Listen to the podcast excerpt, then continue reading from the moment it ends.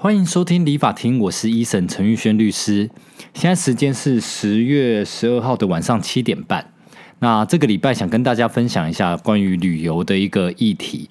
呃，不知道各位听众对于旅游这件事情的看法是什么？我自己其实是蛮喜欢旅游或者所谓的度假的。那当然，度假有很多种形式，有一些人可能喜欢去逛逛百货啊，逛逛书店，喝喝咖啡，然后或者是说，呃，疫情期间。很流行的国旅，反正就是在台湾或者说在外岛的一个旅游。那当然，更多的呃台湾人现在很很爱就是去出国玩嘛，不论是东南亚或者是说日本啊，那远一点的甚至欧美各国，然后什么南极。北极、非洲之类的。那对于我而言，当然国旅其实是一个就是周末可能有空的时候的一个小确幸嘛。不管说从台北可能到宜兰，所谓的台北人的后花园，那就走个雪隧，然后呃就去那边泡泡温泉，或者说去那边看看一些田啊，然后反正就是一些比较呃青山绿水、比较心旷神怡的地方。呃，或者说到可能什么南投、台中、哈高雄、垦丁等等的去吃一些在地美食，可是这一些呃所谓的国旅对我而言，其实很难真正的放松。第一是可能时间没那么长吧，就是可能就两天一夜一个周末，或者是好连假三天两夜，或像之前中秋连假有四天的假期。可是如果只要是连假，你待在台湾的国旅。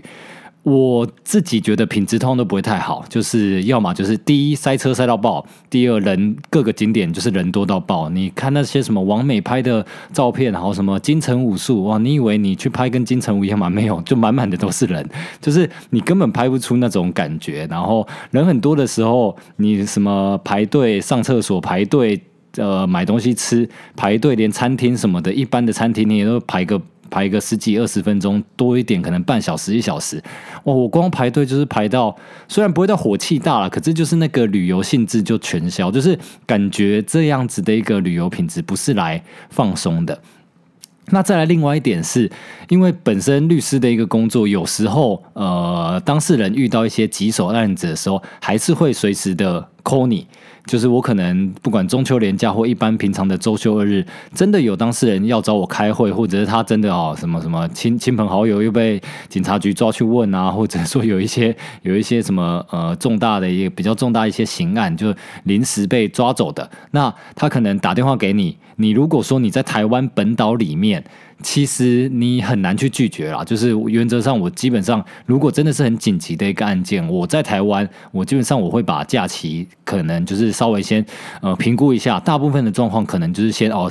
把自己的假期就是停止，然后就回去工作，就是先先去救人赚钱为优先嘛，因为毕竟这是很紧急的事情，所以很难完全的放松。可是如果出国旅游就完全不一样了，像假设哦，你说什么哦，你你你现在在什么大安分局被抓走了，然后打给我，OK，我我昨晚在日本，第一有可能我手机根本没有响，就是可能国际漫游没有开，或者是没接到等等的。第二点是接起来，他说哦，陈律师，那个我现在在什么大安分局哦，什么什么。呃，假设啊，酒驾哈，现行犯被逮捕了，那你能不能来陪我所谓的做警询笔录等等的？那我就说啊，不好意思，我现在人在日本或什么，我在我在我在菲律宾，好不管。那当我在国外的时候，当事人就说哦，好吧，那两种嘛，第一个就说哦，那你能不能帮我找你配合的律师来？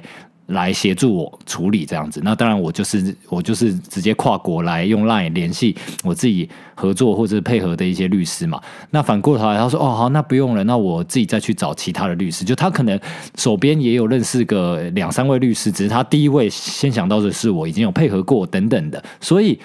在国外的时候，我就能有一种比较完全放松的感觉。我就觉得说，哦，基本上我只要出国，很多呃所谓的紧急的法律 case，我基本上不用处理。那我既然要出国，我一定会先把一些。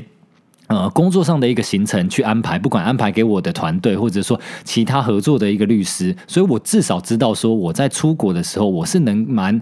放心跟引咎以这整个呃在国外的一个旅程，不管是像可能去日本，一般就是去个五天四夜啊，然后或者你真的要久一点，可能去个一个礼拜之类的，那我就会觉得说哇。真的很放松，所以我个人是比较喜欢国外旅游的。那也不知道说各位的一个旅游经验到底是什么，是会像我一样，如果没有疫情的状况下，我自己其实是能够希望安排每年有两次出国的一个机会。那这个其实是我从一个就是以前认识的一个马来西亚华侨的朋友，他们已经全家都移民到美国了。那在呃跟他们旅游的时候去聊天，了解到说哦，他们的所谓的 vacation 的。plan 就是呃旅游计划就是。一年出国两次，那出国两次，因为他们是呃在美国生活嘛，所以可能一年就是会回呃亚洲，就是会回马来西亚。那因为他们也是华人，所以也很喜欢来台湾、香港或者是去日本玩，所以他们就会有一个比较所谓的长期旅行，可能就是从美国回到亚洲，那就是安排个 maybe 两个礼拜，长一点可能三个礼拜、一个月的一个时间。那他们就会安排踩这些点，然后另外一个可能就是在美国所谓的当地的呃一个一个 local tour。可因为美国很大嘛，美国的国旅某程度有一点像是我们的，呃，就是东南亚、东北亚的这些就近旅行。你想，如果他是住在 L A，就是洛杉矶，他飞到呃可能芝加哥或他飞到纽约，已经比我们飞到日本都还要远很多了。所以，呃，就是他的一个旅游规划大概就这样。这不然，因为他住在美国，他就可以飞到墨西哥或者是南美洲去智利啊，去去什么。啊，反正反正就中南美洲的一些海岛国家等等的，那我就觉得说，哦，他这样子的一个规划蛮棒的。然后他就跟我分享说，哦，其实你你就这样子想嘛，假设呃，我举例，假设我十月底要出国好了，那我一定会在呃，可能两三个月前，一般啦，至少可能两三个月前，再怎么慢再怎么慢，你可能一个月前你也会订个机票住宿嘛。那如果你已经开始有一年两次出国的习惯，其实就是他可能半年前就先订了十月，也就是说我可能二三月的时候我就先订了十月的。呃，所谓的机票哈，那你看，在我二三月订十月机票的时候，我这半年我就会知道说，OK，因为我年底有一个出国旅游的一个计划，所以这半年工作的时候，我会比较有一个目标，或至少比较呃心甘情愿的努吧，就是啊，我真的加班，或者是说我真的呃工作上比较辛苦，然后可是我会知道说，哦，因为我十月底我就要出国了，所以。现在的加班也是为了等我十月底可以出国好好爽，以及我多赚点钱，我出去我可能可以吃好一点，或者买买买一些精品包包去逛奥莱等等，就是那个时候花钱就可以花的比较开心嘛。那如果你一年是只出国一次。呃，当然就就是类似这样子的一个一个感觉。那当然一定是从一年出国一次，到慢慢进步到一年出国两次。那他跟我分享就是说，好，假设你这样子十月，你已经机票、住宿，甚至什么行程规划都已经规划差不多了。那等到好，假设你呃十月你出发了，好回来，你就可以再安排下一次旅程。甚至啊，他们现在已经固定是呃一年出国两次，他就会变成在。要出发前，也就是说，呃，十月底出国，他可能在八九月的时候，因为他已经知道他在一个月之后就要出国了，他就会开始 booking。明年的行程，也就是说，可能明年二三月，就是 maybe 农历过年的时间，或者是他们如果是在美国，可能就是呃圣诞节、跨年，他们的新历年的这个假期，他就会安排说，OK，那我新历年我可能没有要回亚洲，那他们可能就会去 Vegas 啊，或者说呃美国的各种国家公园，他们就安排个什么五天四夜去滑雪啊，然后带着家人出去呃走走的一个行程。那他就说，反正你就是在下一次的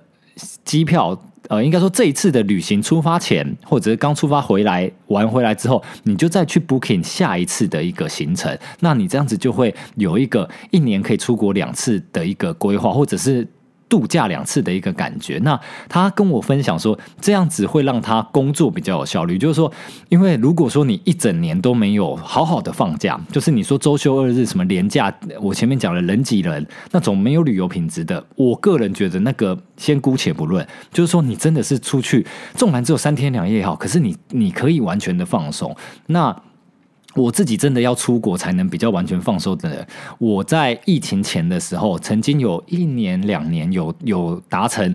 呃，我自己觉得我蛮向往跟理想的目标，就是一年出国个两次，虽然也不是去什么很贵或者是很。很多天很好的地方，当然像去日本我就很喜欢。那可是以前去日本其实也蛮贵的。那我可能哦不管去东南亚，假设去越南啊，或者去什么菲律宾，去一些海岛国家，我就觉得说哇超爽的。我去那边其实你说有干嘛吗？没有啊，就是耍费。喝酒，然后呃，不管冲个浪，或者是说哦，去那边的什么夜店、酒吧喝杯酒、跳个舞，然后再呃跟跟旅伴一起去闲聊也好，或者当地有认识一些朋友，然后甚至一些反正海岛国家有很多都有那种现场的 live band 表演嘛，你就可以去听。然后我之前跟我女朋友在疫情前，我们刚好去巴厘岛，然后就有遇到那个他们在一个 shopping mall 就有那种户外的那种 live band 的表演。那我印象很深刻，他是唱。一首中文歌是《月亮代表我的心》，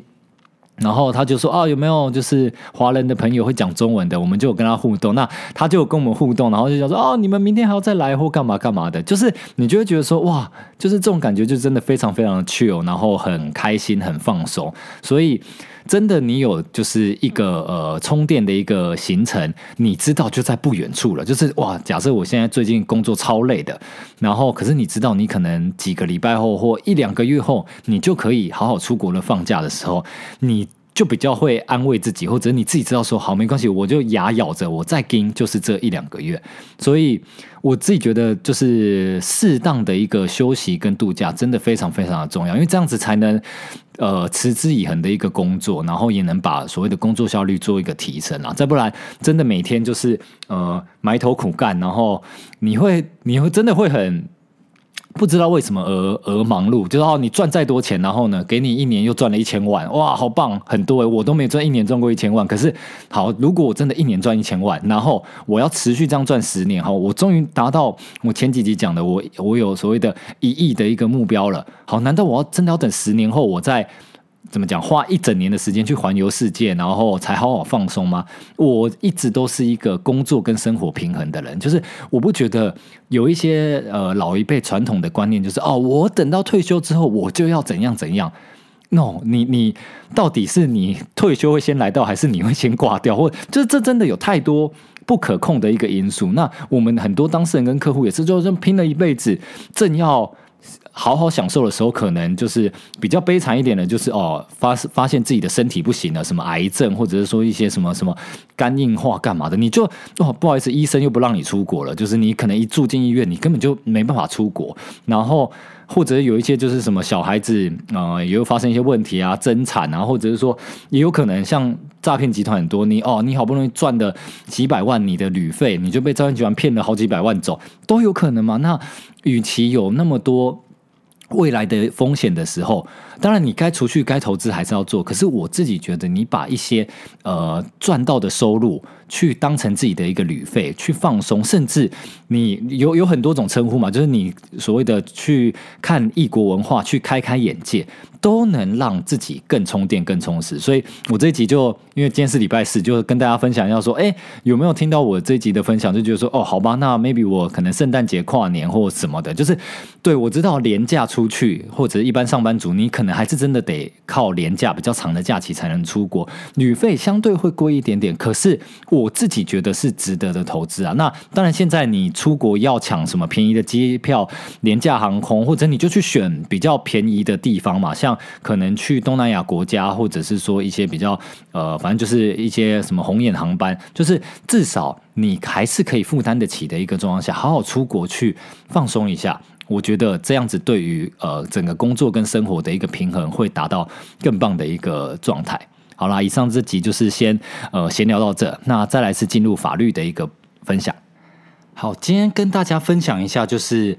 呃，有关于借贷保证人的这一个法律议题，就是基本上，呃，银行或者是说有一些所谓的租赁公司，就是简单讲，就是借钱的一些单位，在借你钱的时候，会有几种担保的一个方式嘛。第一，就是大家很常见的什么买房买车，很大笔金额的车贷房贷，它一定会有所谓的抵押品或者是动产。所谓的动产，就是像车子啊，一些大型的一个机具，叫做动产担保。你们不用管呃法律名称怎么讲，你们理解的概念就类似像抵押权就对，他就是会要去设定一个东西，像房子，他就要在地震事务所有登记，说哦，假设假设说什么中正路一号十楼的这个房子加土地的权状，那它是呃设定给所谓的国泰银行，因为国泰银行可能贷给这个呃屋主两千万的一个房贷，所以房屋的价值假设有两千五百万或三千万。为什么国泰银行会愿意做房贷给这一个呃买方？是因为第一哦，这个买方可能他有固定的一个收入，或他的呃名下的资产也是不错，所以他认为这个所谓的借款人他还得起这个钱，这是第一点。那你说，可是一般的上班族，好，不要说贷两千万了，你可能贷一千万的一个房贷，你说你一个月薪水领个三万五万，银行为什么要贷你？你三万五万，其实我也是之前有算过嘛，你看好，就给你一年五万，你。一个月五万的薪水，你一年其实就是六十万的薪水嘛？你十年六百万，哇！你要多久你才量？二十年你才有将近一千两百万，就等于说你二十年你才能呃把这一千万的一个房贷还完。可是这一千万的房贷，你要是不吃不喝将近二十年你才还完，那你觉得你可能不吃不喝的生活吗？不可能嘛？那银行凭什么要贷款给你？他因为你的房子价值可能有，如果是贷一千万啊，可能有个一千三百万或一千五百万的价值。他知道，纵然你的房子被拿去法拍了。他可能也还能卖个一千一百万、一千两百万，所以他只贷给你一千万，把房子拍卖掉，他就能把这个所谓的他借给你的钱拿回来，所以他不亏嘛。因为你你应该不太会什么贷款，第一个月你就什么破产，你就不缴钱嘛。你再怎么样，通常也至少缴个半年、一年，甚至长一点。你很多人是缴了什么三年、五年，遇到个股灾，遇到什么做生意失败，反正就是遇到很衰的事情，哎，后面真的哦失业了，什么什么被裁员，才缴不出房贷，那缴不出。房贷你又借不到其他的钱去还这个贷款的时候，那银行说不好意思，那我也只能把剩下的房贷余额，你真的还不出来，那我就申请强制执行，把你房子拍卖掉，他钱就拿回来了。所以银行就是为了赚你利息，以及他也不想赔钱嘛。你自己想，全台湾的房子那么多，这些银行虽然有很多家啊，这些银行贷款的整体数字那么高，如果他没有担保品的话，真的银行会倒片啊，因为世界上。欠钱的人很多，甚至也有那种呃俗谚，不是讲说哦，欠钱的人就是很很小，可是当你钱欠很多了，你就变很大嘛。当我欠银行欠一亿、欠十亿的时候，我说我不还的时候，银行还要来求我说好啦，你行行好，你分分个几期，或你能先还多少就先还。可你你只欠个什么三十万、五十万的时候，他就很凶的来追你债，因为第一三十万、五十万对他们来讲钱很小，第二是。他他也不怕你真的不还，因为通常都有担保品。好，那这是银行的一个房贷或车贷，因为他是第一手嘛，他知道你需要这么大的一笔钱，他可以很轻易的什么各种定型化契约，然后给你各种的一个条件，你也不得不接受他们的条件，然后就设定所谓的抵押权给他们。所以银行基本上呃呆账的几率已经是相对低了。好，可是。私底下还是会有非常多的一些，不管说个人的借贷，或者说有一些甚至是公司之间的一些借贷，或者是跟地下银行啊。呃，不，地下钱庄啊，等等的一些机构去贷款，或者是像我刚刚讲的一些租赁公司，什么中租迪和和润租车这种东西，他们也是有实际上在做类似贷款，他们就是讲说我们的租赁方案嘛，那等于说车子先呃给你使用，可是你要每个月还款，那他也把他们的租金含利润算进去，其实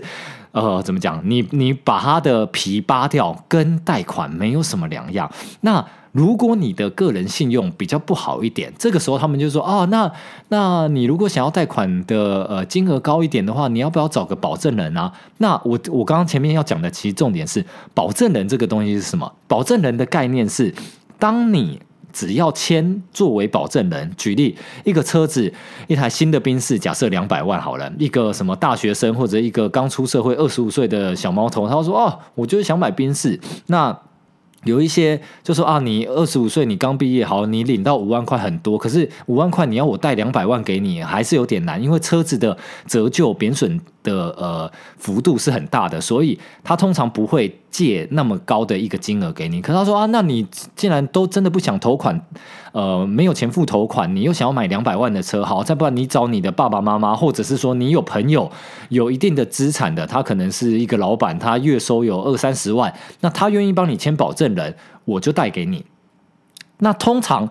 会做保证人的大部分不出什么配偶、家人、什么公司之间的一个股东，因为这些人是有高度信任关系，要么就是溺爱你，要么就是跟你有合作的一个关系。他就是相信你不会跑，也信任你的人格，他才会帮你做保证人。那做保证人来创造更大的杠杆，那银行或者租赁公司呃融资借你们更多钱，你们去创造更大的一个呃财富的一个运用或投资的一个使用。那当然你要自己拿去爽也是可以，可是重点是。有没有可能有还不出钱的一天？有啊，有一些可能说一点，我讲的好车子，你可能开了一个月你就出车祸，哇，你就想把车子卖了。可是贷款公司他要你，他说啊，你车子撞烂是你自己开车撞烂嘛？那你你这两百万的贷款你还是要慢慢还我啊。就是我不管你怎么生，你要把你的车卖掉，可能剩五十万，那你还有一百五十万要还嘛？那。可是有很多的主要债务人，就是主要欠钱的这个人，不管是房贷、车贷或者一些民间的什么信用贷款的这个人，他就是跑路，他就是摆烂了。可是当初的借款合约、贷款合约里面就有签保证人。举例，我医生，好，我就帮我呃女朋友啊，我要我就帮他签保人，因为我就想追她，或者说哦，她已经是我老婆或干嘛的。那啊，你帮你自己老公、老婆做个保证人，合理嘛？对，很多就是这么合理。可是。呃，现在离婚率也很高嘛，或什么男女朋友分手的也很多，或做生意失败的跑路的也一堆嘛。反正就是，总而言之，就是会有这个主要债务人，他就是死不还钱或跑掉了。那银行跟这些借钱的债权人，他们也很聪明嘛。他说：“我当初愿意借他这么多，就是因为我看准你这个保证人有资历，你跑不掉嘛。那保证人就会被追偿，所以。”没事，真的不要去当保证人，因为主要债务人竟然不是你，表示通常借钱的这个呃钱也不会进你口袋，那不会进你口袋，进了这一个借钱的人的口袋，他万一还不出来。呃，所谓的银行或这些借钱的人就会跑来找你，不论是他私底下找兄弟、找所谓的好朋友们来找你要钱，或是真的透过呃法院去做一个民事诉讼来找你追讨，这都是合法有权利的。我讲是说在法院的部分，如果他私底下恐吓你，那要是违法的事情。可是如果他真的就是找你说，哎，这个借款契约你是保证人，那人不见了，第一你能不能找到这个人来帮我们找嘛？我们还是主要先找他要嘛。可如果找不到，哎，不好意思，他还欠个一百。二十万含利息算一算有一百五十万的，那你要怎么跟我们处理？你要一次还，还是你要继续帮他分期还？这个东西就会变成找保证人。那保证人，我们法律系都有一个教化了，保证人的保。其实就是一个人跟一个呆嘛，所以是什么人才会去当保证人？呆人，人呆的人才会去当保证人。所以真的没事，不要去做保证啊。那除非你就是愿意帮他谈，你就是愿意帮他呃，怎么讲，承担这一切，不论你的理由是什么，这我就不管了。那我自己就先跟大家分享说，所以呃，借款的一个制度上面，很常会有所谓的保证人或连带保证人的这个制度。主要的目的就是，当这个主债务人没钱还，或者是人跑不见了，总而言之就是，呃，债主找不到人还钱的时候，你上面有签名、签字、盖章，是你本人亲签的。那你说啊，我没有仔细看，他那时候就叫我签一签，不管你只要是成年人，送到你面前的合约，不管一页、三页、十页、二十页。你其实就有义务看完再签名，你不要说什么你没看就签，法官也会觉得说你不要剥削，或者说那是你的责任，你成年人不要随便画押签字，懂我意思吗？所以这个东西，尤其是在借款的一个状况下，叫你做保证人，真的要想清楚。那很多呃什么做生意的，然后保证人他签了之后，后来发现说哇，原来。债务都是扛在他自己身上，然后才来欲哭无泪，才来就是问律师怎么解决。我说实在，如果你是在精神状况好，你没有被强暴胁迫，你没有被拿枪抵着，黑道叫你什么签本票、签保证人栏位，没有这样子，你能举出证明的一个特殊情况下，你签字就是要负责。所以还是要奉劝各位就是听众。第一，这财务操作、财务杠杆要谨慎使用。那再来是，如果你有人有朋友请托你说啊，做保证，没问题，你就帮我一下啊，什么就帮我一下。那钱你还不起，你要来帮我还吗？当然不会嘛，他都叫你做保证人呢，他就是想要你的信用，想要你的背后的财产的一个资历嘛。那你如果因为一个帮朋友你就签下去了，真的发生。银行找上门，法院透过法院告你找上门的时候，你自己就要懒趴得呢，你自己你什么就要吞下去，因为谁叫你当初傻？好了，那这集的法律问题就分享到这边。如果说各位有什么其他的一些任何，不管说旅游相关的，或者说法律的一个问题，呃，欢迎在我的 p o c k e 上面五星留言，然后并且提问。那我会在呃，就是下一集的 Q&A 的一个部分来做回答。那先预告一下，下一集我想讲法律的议题是有关于离婚的一个议题。因为其实离婚真的是每一个律师现在案件接都接不完，离婚率真的是非常非常高，所以麻烦各位听众帮我分享这一集，然后帮我的 podcast，就是如果可以的话，你们在你们的脸书、IG 帮我分享，然后也欢迎追踪我的粉丝专业，帮我按赞一下。那下一集我会好好的跟大家分享，就是离婚的一些 mega 跟 tips。如果身边周遭有正在碰到这样子一个问题的，非常建议下礼拜一我的呃 podcast 更新的时候就随时来收听。好，那今天这集就先到这边啦，好，大家再见，拜。